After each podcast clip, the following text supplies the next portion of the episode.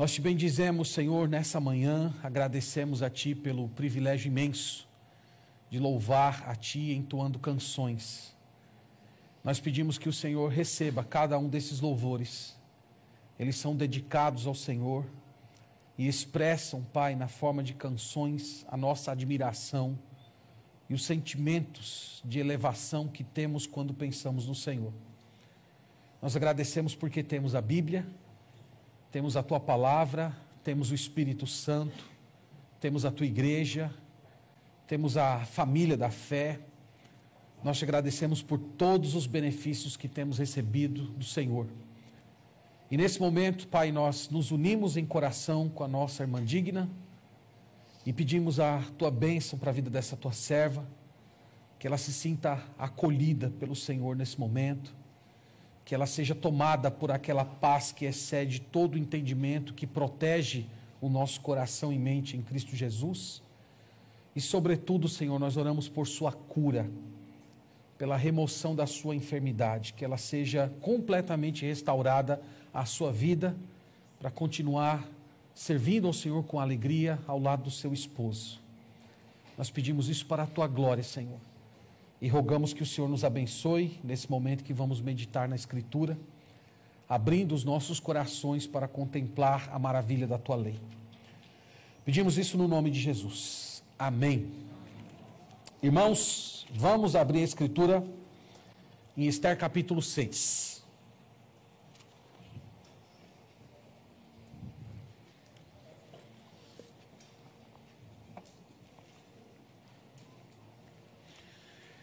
Nós temos, por alguns domingos, já meditado nesse livro. Eu falei para os irmãos que o livro de Esther, ele pode ser contextualizado a respeito, tratando a respeito da história dos judeus durante o período persa.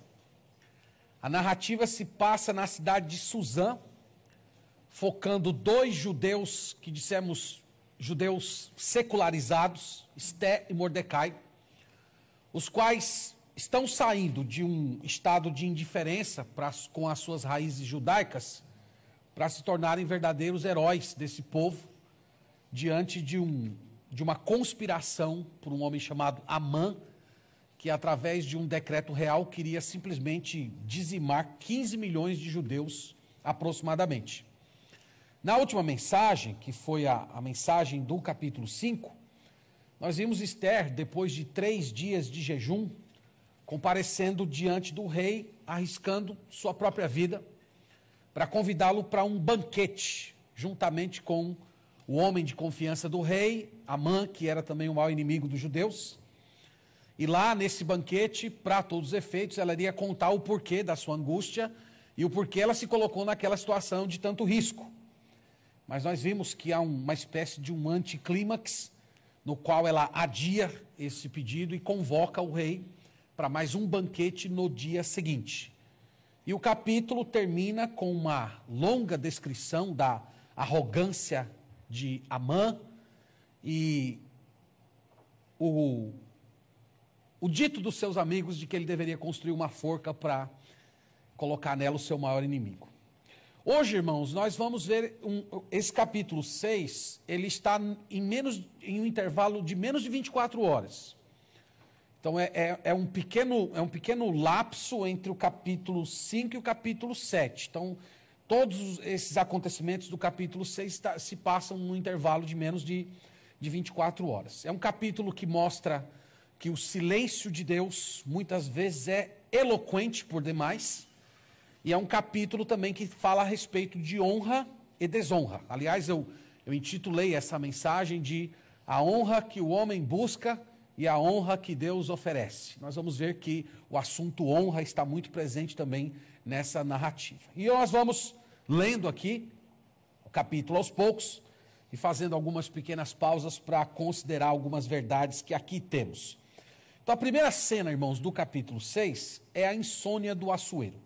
Então veja aí, versículo 1, é dito assim: Naquela noite, o rei não pôde dormir. Então mandou trazer o livro dos feitos memoráveis, e nele se leu diante do rei. Então, por que, que o rei não teve sono? Essa é a pergunta. humanamente falando, poderia ser por fatores externos, poderia ser por causa de frio, calor, dor, desconforto, mas todos vocês já passaram por isso alguma vez e sabem que os conflitos da alma também às vezes roubam o nosso sono, eles agitam a nossa mente e prejudicam o nosso descanso. Eu acredito que essa insônia, do ponto de vista humano, teria a ver com toda aquela movimentação que aconteceu no dia é, a Esther entrando na presença do rei sem ser convidada, colocando em risco a sua própria existência, e, e, e aquela angústia dela de convocar ali para um banquete e ao mesmo tempo não dizer aquilo que estava se passando dentro do seu coração. Então acredito que toda aquela situação confusa pode deixar, pode ter deixado o rei um pouco preocupado, um pouco elevado, e de repente isso furtou dele a capacidade de descansar. Mas, como eu disse, irmãos, esse capítulo é o capítulo do silêncio eloquente de Deus. É o capítulo daquela soberania silenciosa, por meio da qual Deus vai utilizando fios de acontecimentos aparentemente desconexos, mas que vai costurando uma obra magistral. Então, aqui nós temos um, um, um, uma insônia que pode ser vista tanto do ponto de vista humano, mas a, a, o restante da narrativa vai deixar muito claro que tem Deus por detrás de tudo isso. Então o rei estava sem sono, o que ele fez? Ele resolveu então trabalhar. Ele mandou que trouxessem o chamado, o chamado Livro dos Feitos Memoráveis, que era uma espécie de um diário do império, em que eram registrados os acontecimentos mais importantes daquele momento. E entre essas ocorrências, né, dignas de nota, uma em específico, de cinco anos atrás, de repente saltou aos olhos de Assuero. É o que nós vemos no verso 2. Acompanhe comigo aí. Achou-se escrito que Mordecai é quem havia denunciado a Bigtan e a Teres, os dois eunucos do rei, guardas da porta, que tinham procurado matar Assuero. Então, esse, esse relato em específico, irmãos, e assim, quando fala livro, vocês não podem imaginar que é um livro como esse, assim, que estava tudo colocado na prateleira. eram rolos e rolos de, de pergaminhos colocados, então haviam muitos lá. E aquele criado pega um rolo em específico e vai se lendo. Aqui, pela narrativa, parece que foi uma coisa que aconteceu a noite inteira. Ele passou a noite inteira ouvindo aquilo. E, de repente, esse assunto lhe saltou aos olhos. Ele, ele, ele relembra que dois homens de absoluta, de absoluta confiança e importância, que tinham acesso aos aposentos reais, haviam tramado a morte do próprio rei, e ele só não foi assassinado por causa da lealdade de Mordecai. Homem que descobriu a trama, contou para a rainha Esther, e a rainha Esther então confidenciou ao rei. Então, esse, esse acontecimento de cinco anos atrás chamou a atenção do rei. Mas faltou algo no registro desse feito memorável. Faltou a recompensa. Então, o, você imagina lá o servo do rei lendo o relato, mas está faltando um parágrafo naquela história. O que foi que o império fez por esse homem? Como é que o império recompensou a lealdade desse homem que arriscou seu próprio pescoço para salvar a vida de Assuero? Isso está no verso 3. Então disse o rei: que honras e distinções se deram a Mordecai por isso? Nada lhe foi conferido, responderam os servos do rei que o serviam. Esse homem não recebeu nada, não recebeu nada, não recebeu nem um aperto de mão, não recebeu nem um muito obrigado. E meus irmãos, isso era uma desonra para um grande rei. Reconhecer e honrar servos leais era uma forma do rei tanto mostrar sua grandeza e generosidade, como também aquilo que nós conhecemos hoje por mecanismo de incentivo, né? Todos nós conhecemos muito bem o que é um mecanismo de incentivo. Você premia alguém para os outros se sentirem motivados a se manterem leais e, e dignos também de receber algum tipo de recompensa. Nada disso aconteceu. Então, essa situação era uma situação ruim, era uma situação que depunha contra a grandeza e a honra de Assuero, e ele precisava remediar aquela falta imediatamente. E é o que nós temos no verso 4 e no verso 5. Olhe comigo. Perguntou o rei: Quem está no pátio? Ora, Amã tinha entrado no pátio exterior da casa do rei para dizer ao rei que se enforcasse a Mordecai na forca que ele, Amã, tinha preparado.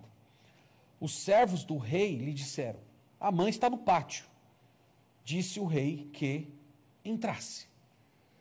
Então, irmãos, aqui é como se o, o autor da narrativa abrisse um, um pequeno parêntese e mostrasse para a gente que nas últimas 24 horas parece que Assuero não foi o único sujeito que ficou sem dormir. Nós temos também o inimigo dos judeus que parece que ficou a noite inteira acordado. Porque fazia menos de 24 horas que seus amigos haviam orientado a ele que ele construísse uma forca de mais de 20 metros de altura para contemplar o seu pior inimigo sendo pendurado nela, enquanto ele participasse do banquete da rainha Esther que ocorreria no dia seguinte. Então eu imagino Amã passando a noite naquela agitação, acompanhando lá a confecção, orientando a escolha do local onde a forca deveria ser colocada, garantindo que, fiscalizando ali a instalação e o teste do dispositivo. E mal amanhecera o dia, ele já estava lá no pátio real, apenas aguardando o início do expediente do rei, para solicitar então o enforcamento do judeu Mordecai. Para ele era certo, né?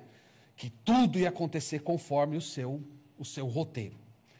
E essa certeza, irmãos, foi ainda mais reforçada quando o servo do rei se antecipou a ele. Então, antes dele se oferecer com alguém que queria ter uma audiência com o rei, vem o servo do rei dizendo: Ó, o rei quer falar com você. O rei quer falar com você, não é na sala do trono. O rei quer falar com você nos aposentos reais. Então você vai uma, a uma situação de intimidade, de proximidade, que ninguém tem acesso, mas o rei quer ter uma audiência com você lá. Vocês conseguem imaginar como é que esse homem ficou por dentro?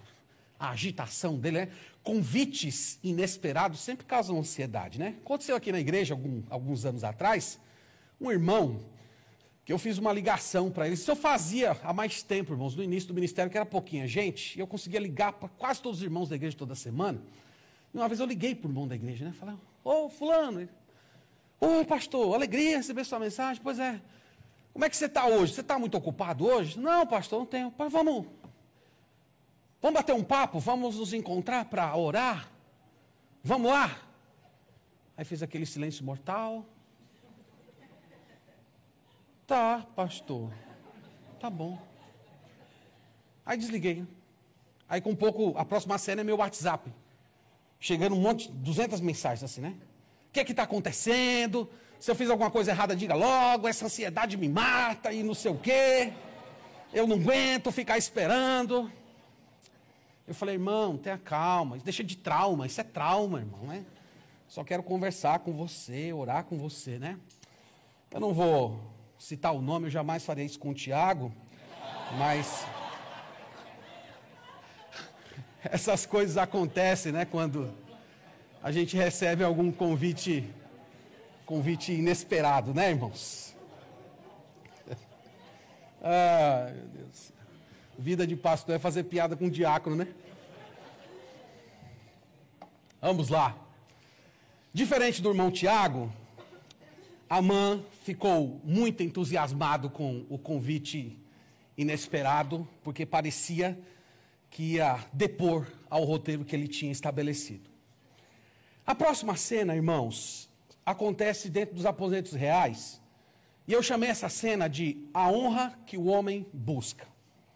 Então vamos ler o verso 6 e eu vou explicar o que é que eu estou querendo dizer nesse ponto entrou Amã. O rei lhe disse: Que se fará ao homem a quem o rei deseja honrar? Então Amã disse consigo mesmo: De quem se agradaria o rei mais do que a mim para honrá-lo? Irmãos, eu, eu acho espetacular isso aqui, esse versículo 6. Sabe por quê? Porque o, o Espírito Santo está revelando para a gente uma conversa que Amã teve consigo mesmo. Isso aqui é uma coisa maravilhosa. Sabe aquele lugarzinho lá da sua psique que só você entra? Que ali você fala o que quer, raciocina como deseja, não precisa filtrar nada porque ninguém está vendo. Pois é. O, o Espírito Santo de Deus colocou uma pequena câmera lá nessa salinha de Amã.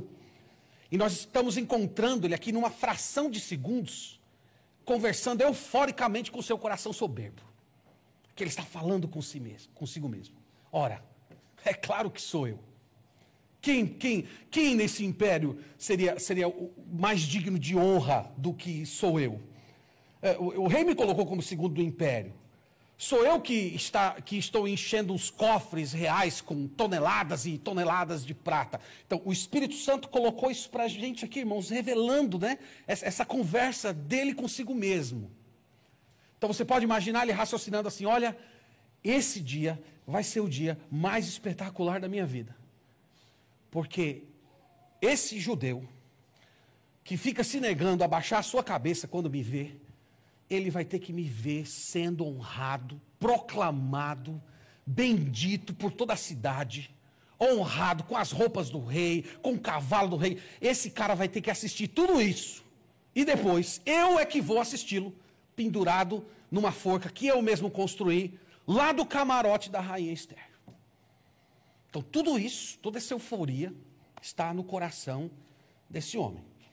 Então, aí ele deixa lá a sua salinha da psique, veste novamente a sua roupa de nobre, e ele dá uma sugestão aparentemente desinteressada para o rei Assuero. Verso 7 ao verso 9, acompanhem comigo.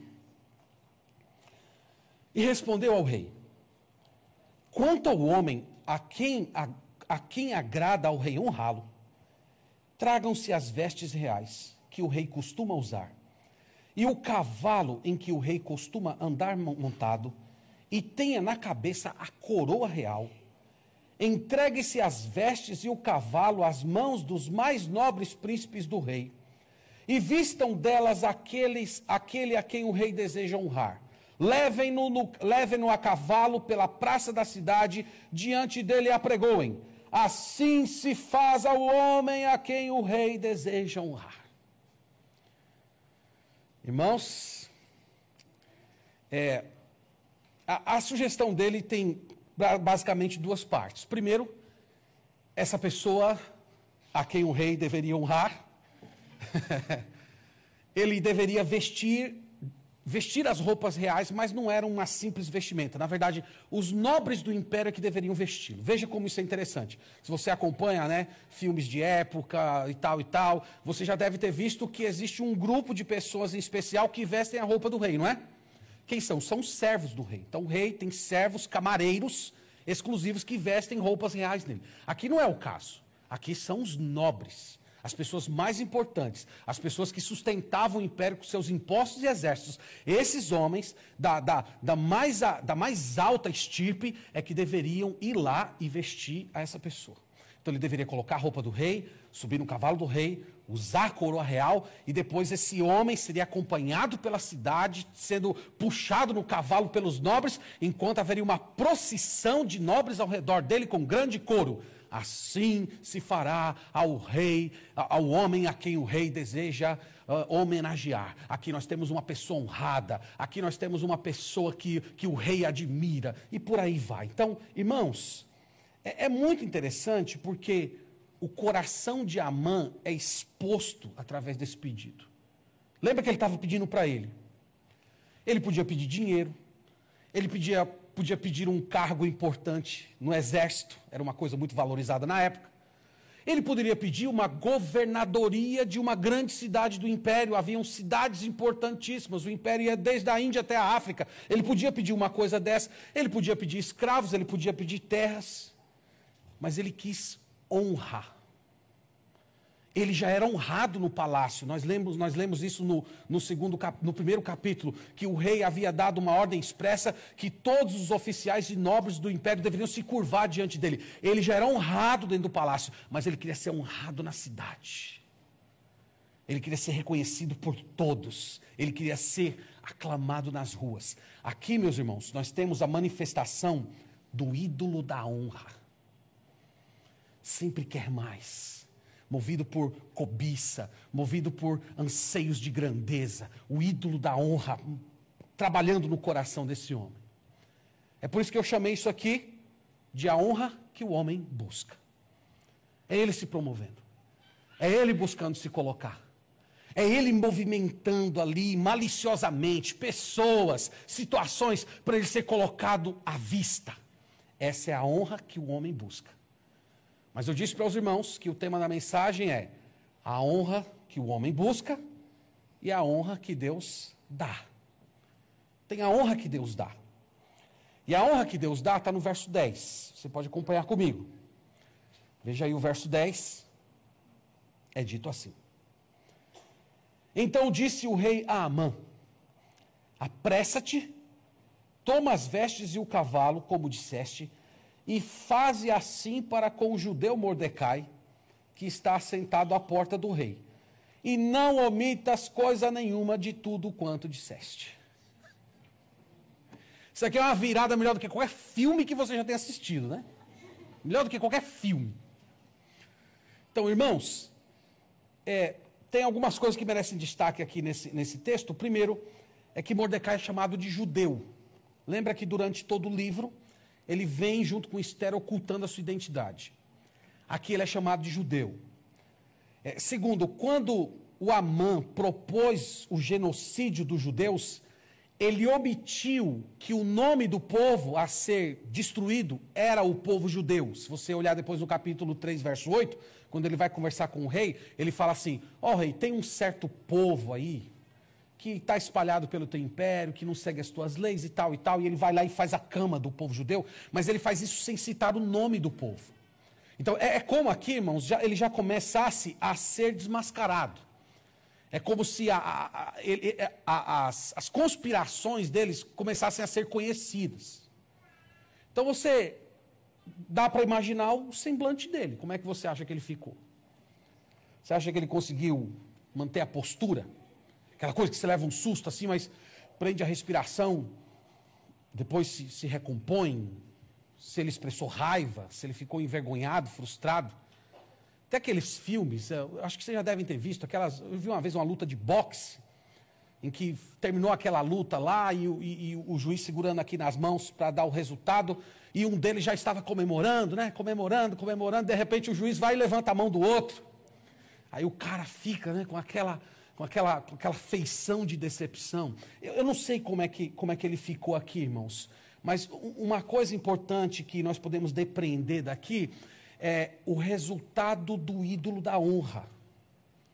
O ídolo da honra sempre causa frustração.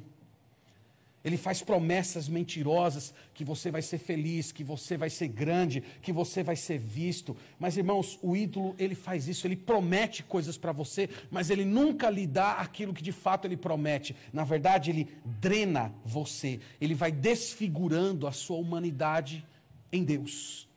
E nós vemos isso aqui na história desse homem. A próxima cena, verso 11, é a mãe honrando a quem Deus deu honra. Verso 11. Amã tomou as vestes e o cavalo, vestiu a Mordecai, e o levou a cavalo pela cidade e apregoou diante dele. Assim se faz ao homem a quem o rei deseja honrar. Irmãos, Deus tem bom humor. Se você não sabia disso, tá? Tá aqui, ó uma história que mostra que o nosso Deus é um ser bem-humorado.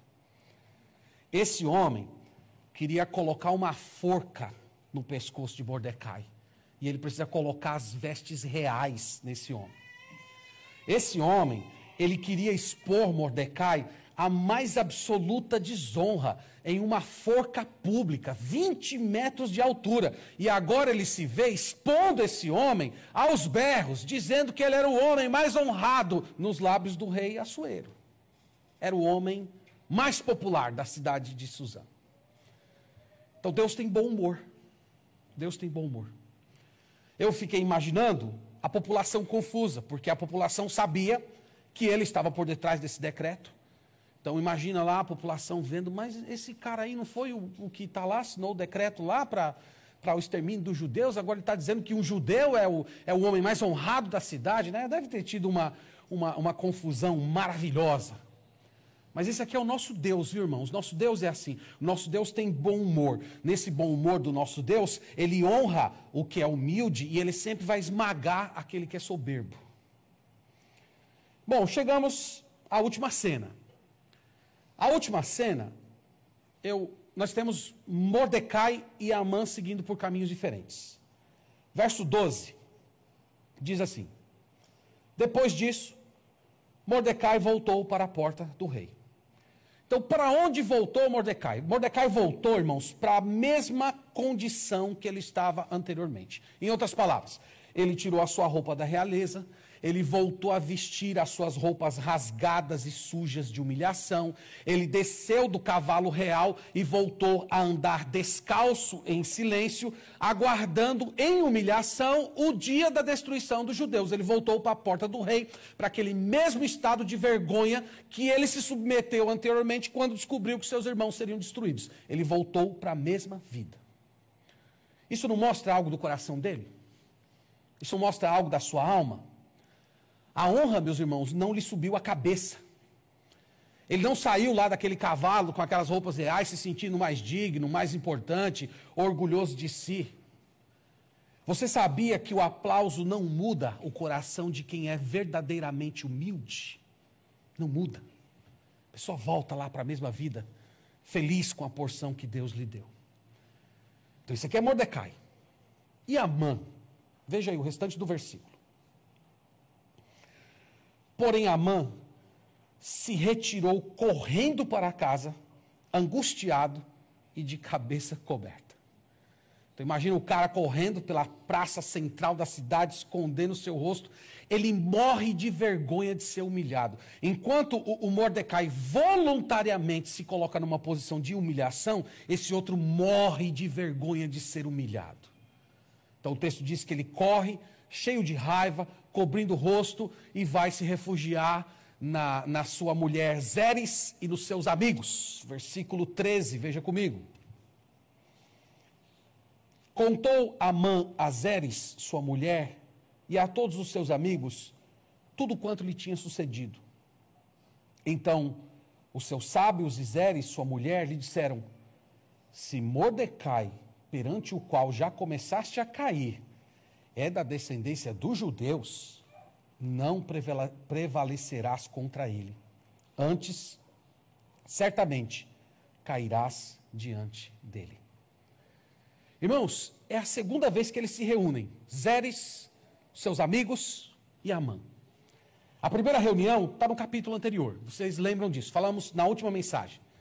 Naquela primeira reunião, nós vimos ele se gabando do seu dinheiro, se gabando dos seus filhos, se gabando de ser o segundo no império e de ser o único convidado para o banquete da rainha Esther. Naquela reunião, eles disseram: Olha, faça o seguinte, construa aí uma forca de mais de 20 metros de altura para você colocar nela o seu pior inimigo. Agora tem uma segunda reunião, em menos de 24 horas. Só que é um outro clima. Aquele homem altivo, ele está completamente desmoralizado.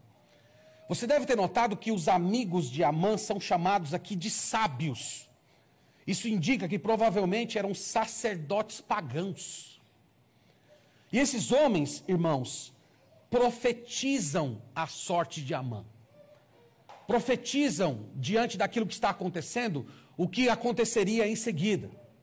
Então ele diz: Olha, eles dizem: Olha, Amã, você já começou a cair. Esse homem, ele é descendente dos judeus. Talvez essa seja a frase mais importante do versículo. Quando ele diz, irmãos, que ele era descendente dos judeus, o que é que está embutido aqui? Preste bem atenção nisso. Está embutido mais ou menos a seguinte ideia: olha, Amã, os nossos parentes, os seus ancestrais, os Amalequitas, um dia caíram diante dos israelitas no deserto. Nossos ancestrais tinham armas, eles tinham exércitos organizados. O povo de Israel não tinha nada, eles tinham vinho de 400 anos de escravidão e nós nos organizamos, atacamos eles de surpresa e mesmo assim nós caímos derrotados porque o líder deles, um homem chamado Moisés, orou com as suas mãos estendidas para o alto e Deus veio ao socorro deles. Isso já aconteceu na nossa história. Anos depois, Amã. Aconteceu a mesma coisa com seu ancestral, o rei Agag, que também era rei dos Amalequitas. Ele também caiu diante da espada de um benjamita chamado Saul. E aqui nós temos uma, o, o retomar dessa história. Você é um benjamita, Mordecai é um benjamita, você é um agagita. A história está, está se repetindo. Você não vai prevalecer. Você vai cair também diante, diante desse homem, diante desse judeu. Os inimigos de Deus, irmãos, eles sempre cairão por terra. Ou nesses dias, ou no dia de Cristo. Mas eles sempre vão cair por terra. Então você imagina assim o, o clima dessa reunião, como deve ter sido difícil, horrível para ele ouvir isso dos seus próprios amigos. Mas a história aqui, irmãos, é uma, é uma história muito rápida. Nem acabar essa conversa, ele nem teve condição de processar direito tudo aquilo que ele ouviu. Essa, essa, essa reunião deles é interrompida no verso 14, diz aí, ó.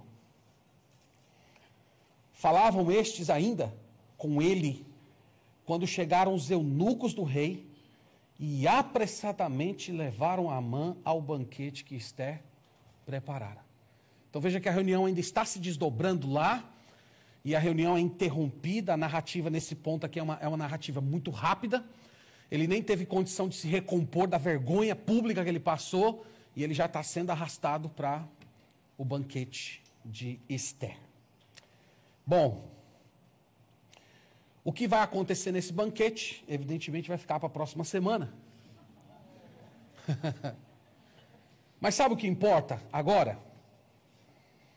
É que todos nós, um dia, repentinamente também seremos chamados à presença do Rei dos Reis. A Bíblia fala que vai ser um chamado rápido mais rápido do que o o, o trovão, o relâmpago do Oriente para o Ocidente. E, e, irmãos, isso é fundamental. Se o que vai acontecer nesse dia que você for chamado de forma apressada será honra ou desonra, se vai ser acolhimento ou banimento, se vai ser vida eterna ou castigo eterno. Essa é a questão mais importante. Esse homem foi arrebatado da sua casa para uma reunião às pressas na presença do rei. Será o mesmo com a sua história. E se você não se refugiar em Jesus Cristo, nesse dia vai ser o dia da sua perdição. Mas se você de todo o seu coração crer nele, acreditando que ele carregou naquela cruz os seus pecados, você vai entrar no banquete ouvindo do próprio, do próprio lábio do Senhor Jesus: Vinde benditos de meu Pai. Essa é a questão mais importante, que, é, que para nós é essencial quando comparada ao restante da história. Irmãos, um, três ou quatro lições para compartilhar com vocês aqui, como uma forma de amarração de tudo que falamos e depois nós vamos orar. O que essa história ensina para a gente? Em primeiro lugar, essa história ensina que Deus está agindo. Deus está agindo, irmãos, não através apenas de atos extraordinários. Deus está agindo através do comum, do ordinário. Às vezes o silêncio de Deus é um silêncio muito eloquente. Nós vimos isso aqui na história. É, o, é, é, é, a fala de Deus silenciosa do, do sono perdido do rei, do servo que pega precisamente o rolo onde tinha contado a história de Mordecai, no conspirador que estava precisamente no pátio, poderia ser qualquer outro nobre, mas quem estava lá era, era Amã. Então, irmãos, Deus está ativo. Deus está ativo através daquilo que é comum. E crer nisso, irmãos, pode trazer muita paz para o nosso coração. Você pode pensar que Deus está ativo na sua noite perdida, no atraso do seu transporte, na dor inesperada, no problema familiar, na dificuldade financeira, na crise social, ou até no reconhecimento que você deixou de receber, como aconteceu com Mordecai. A soberania de Deus, irmãos, ela é toda inclusiva ela se estende a todos os processos da natureza, incluindo até a morte dos pássaros e o fio da nossa cabeça, do nosso cabelo que cai. Nada, nem ninguém nesse mundo se movimenta a não ser por meio da providência de Deus. Então essa história mostra isso. Então, irmãos, diante dessa providência exaustiva de Deus, que é que nós devemos fazer? Eu penso que há duas posturas que todo crente deve ter diante desse fato. A primeira é descansar no Senhor, é confiar no Senhor, é deixar Deus conduzir a história. A segunda, e aqui que eu quero ressaltar, é que nós temos que agir corretamente. Eu estou querendo dizer o seguinte, irmãos: se Deus é o autor da minha história, se eu acredito que todos os meus dias foram escritos no livro de Deus, eu não preciso ficar manipulando maliciosamente pessoas, situações, contextos. A história vai se desdobrar segundo o roteiro que Deus estabeleceu. Então eu não preciso ficar fraudando as coisas para fazer com que esse mundo, ah, os, os, os acontecimentos ao meu redor ocorram a meu modo. Eu simplesmente dou um passo atrás, permitindo que Deus conduza conforme a sua vontade e faço aquilo que é correto. O que é o correto? O que é que Deus requer de mim numa situação assim? E os resultados nós entregamos ao Senhor. Então, irmãos, é assim que nós somos chamados a viver. Nós somos chamados a, a, a crer nesse Deus que é poderoso, que é ativo, mas que na maior parte da nossa história a sua soberania é silenciosa. Mas Ele está agindo, Ele está conduzindo. E se eu creio nisso, eu não preciso manipular. Eu simplesmente vou viver minha vida tomando as decisões corretas que estão de acordo com a palavra do Senhor. O salmista, lá no Salmo 127, vai nos dizer que aos seus ele dá enquanto dorme. Então eu, eu descanso nisso. Deus está providenciando a porção que eu preciso. Eu não preciso mentir, eu não preciso enganar, não preciso manipular, não preciso mexer maliciosamente, porque aos seus ele dá enquanto dormem. Mordecai e Esther experimentaram isso, e todos os crentes em Jesus são chamados a, a trilhar por esse mesmo caminho. Segunda lição, essa aqui ela, ela tem alguns desdobramentos. Existe a honra que o homem busca, e existe a honra que Deus dá. E nós vimos aqui, irmãos, o contraste entre esses dois homens, Mordecai e Amã. Amã. Um busca a honra com todas as suas forças. Ele quer reconhecimento. Ele deseja vestir as roupas do rei e ter pelo menos um dia de realeza na cidade de Suzano. O outro salvou a vida do rei e nunca requereu nada. Nunca foi cobrar um pagamento, nunca foi pedir reconhecimento, nunca foi pedir para ser mencionado, nada. Ele simplesmente fez o correto e passou, continuou vivendo a sua vida, mesmo sem receber reconhecimento nenhum, sem buscar honra.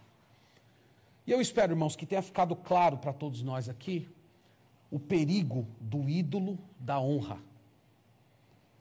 O ídolo da honra, ele simplesmente distorce a sua capacidade de perceber a realidade.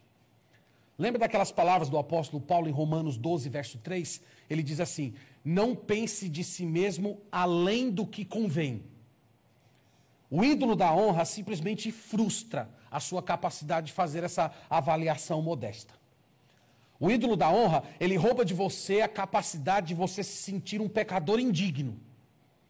O ídolo comunica outra verdade. Não, você não é pecador, você não é indigno. Você é diferenciado. Você se sobressai. Você, você merece um tratamento diferente.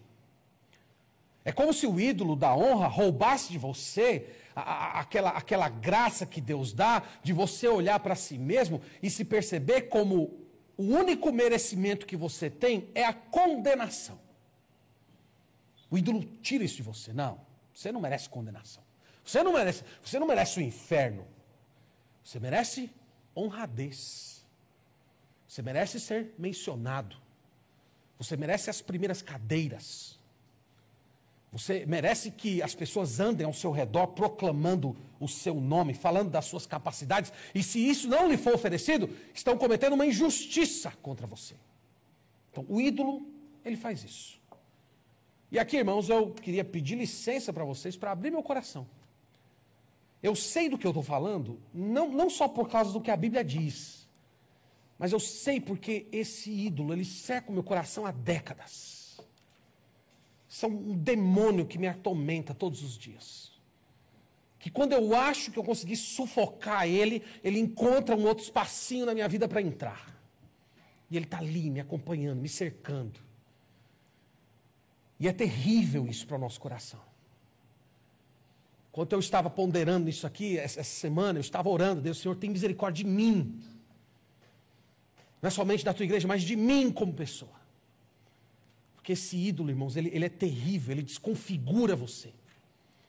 Ele tira você da posição de pecador e quer colocar você quase numa posição de divindade. Então peça a Deus para ter misericórdia de você.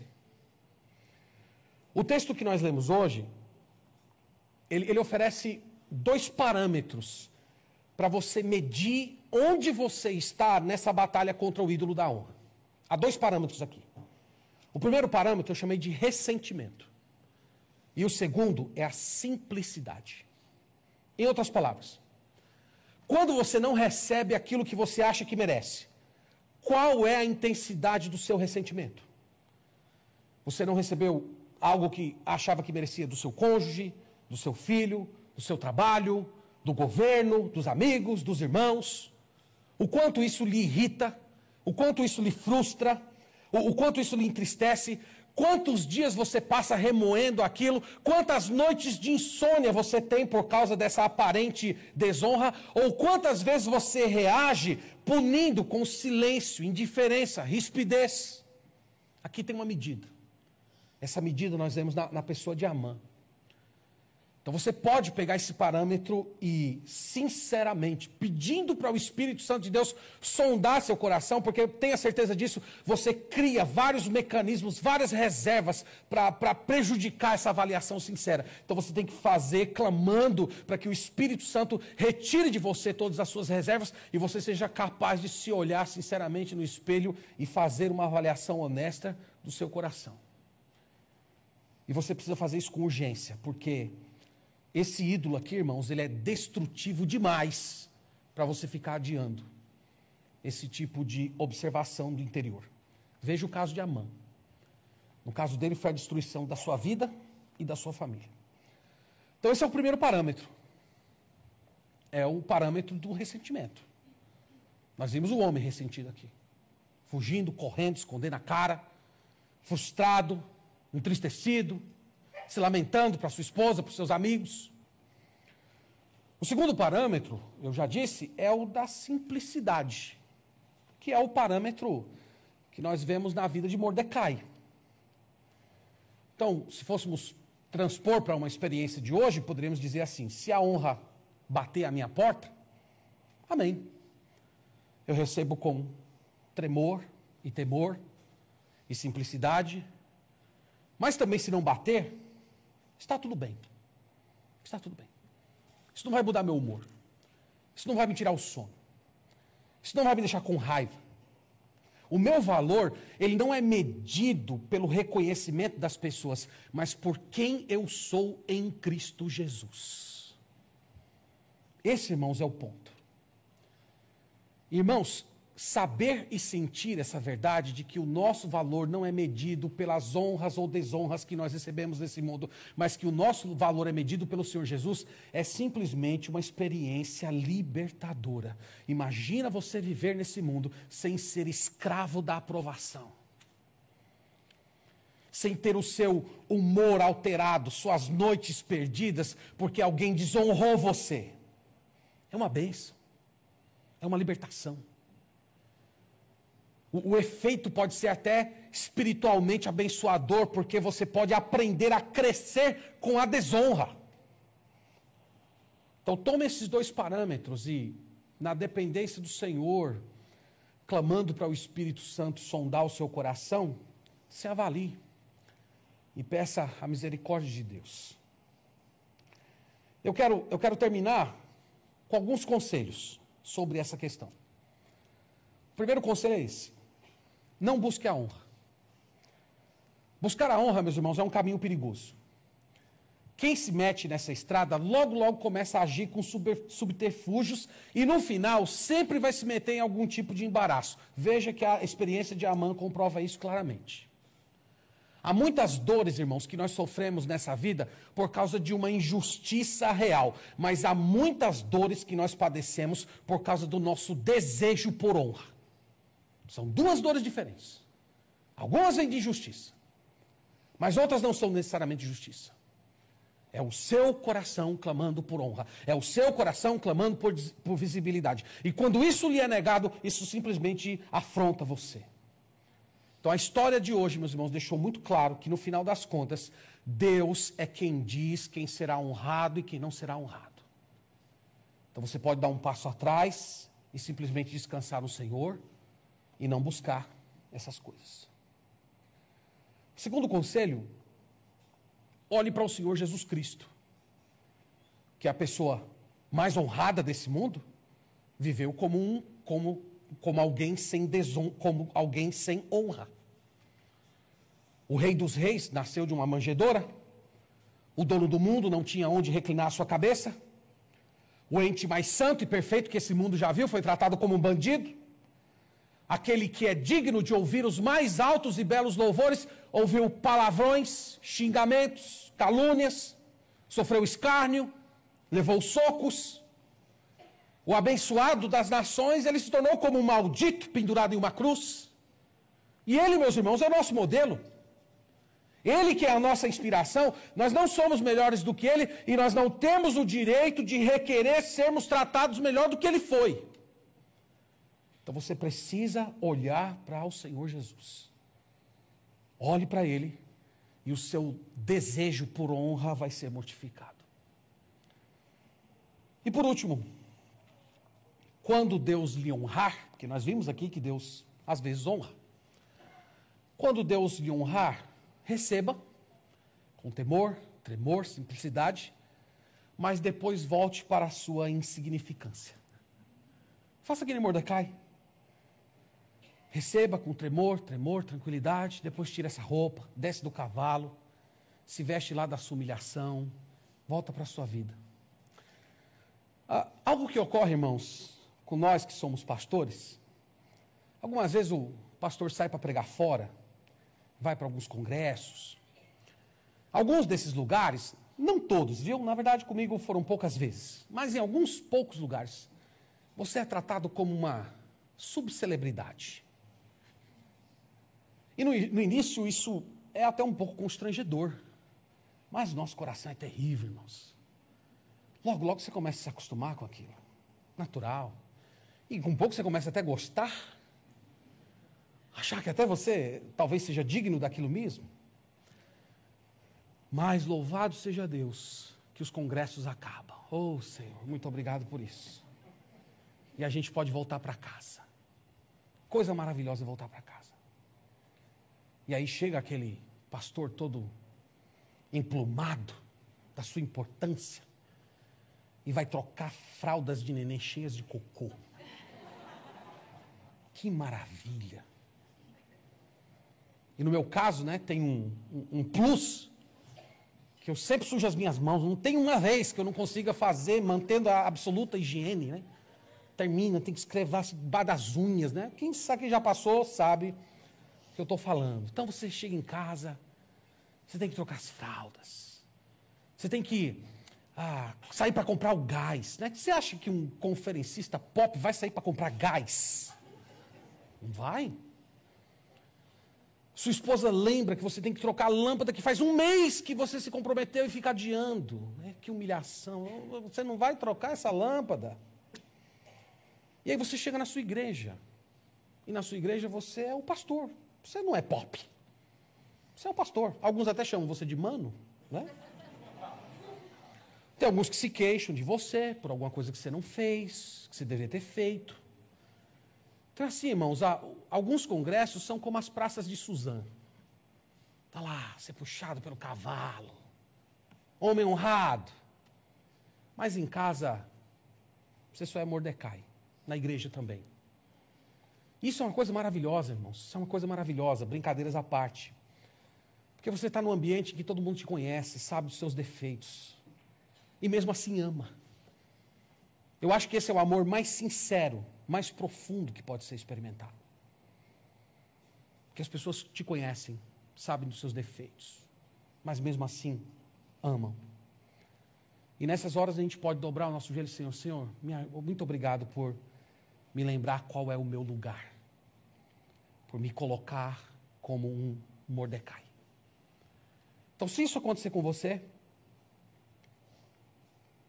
receba com temor e tremor, mas depois tire essa roupa da realeza e volte para a insignificância da sua normalidade.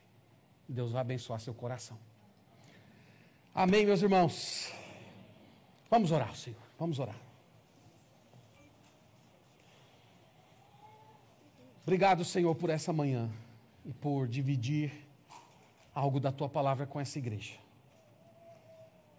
Obrigado, Senhor, porque a tua palavra nos instrui.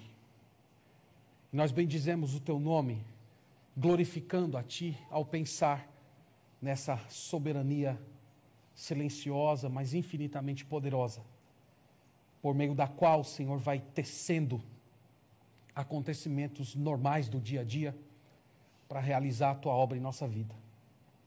Nós te bendizemos por isso, Senhor. Nós te agradecemos e pedimos que o Senhor encha o nosso coração de confiança em Ti, para descansar no Senhor, acreditando que o Senhor está conduzindo cada passo da nossa história e, ao mesmo tempo, termos sempre uma postura de agir corretamente, confiando os resultados em Tuas mãos. Eu oro, Senhor, para que, pelo poder do Teu Espírito, o Senhor mortifique o ídolo da honra em nossos corações. O Senhor sabe o quão terrível é esse ídolo para a nossa alma, o quanto ele nos afasta de Ti, o quanto ele usurpa uma posição que pertence somente ao Senhor. E nós pedimos, Pai, que o Senhor, pelo Teu poder, venha crucificar no poder de Cristo esse ídolo nos nossos corações. Que nós não meçamos a nossa identidade a partir daquilo que recebemos ou deixamos de receber, mas no fato de quem nós somos em Cristo Jesus. E nós te agradecemos, porque em Cristo Jesus nós já somos reis e sacerdotes. Eu oro, Senhor, por fim, pedindo que o Senhor nos abençoe com a tua misericórdia, para que naqueles dias em que o Senhor permitir que nós sejamos honrados, nós tenhamos simplicidade, temor, tremor, humildade e sejamos capazes de tributar todos os triunfos ao Senhor, reconhecendo que é o teu poder, que é a tua glória, que é o Espírito Santo agindo por nós e em nós e através de nós, e sermos capazes, Senhor, de pegar todas as coroas que nós recebemos nesse mundo e colocar aos pés do Cordeiro Imaculado que pagou o preço dos nossos pecados. Nós pedimos essas coisas no nome de Jesus. Amém.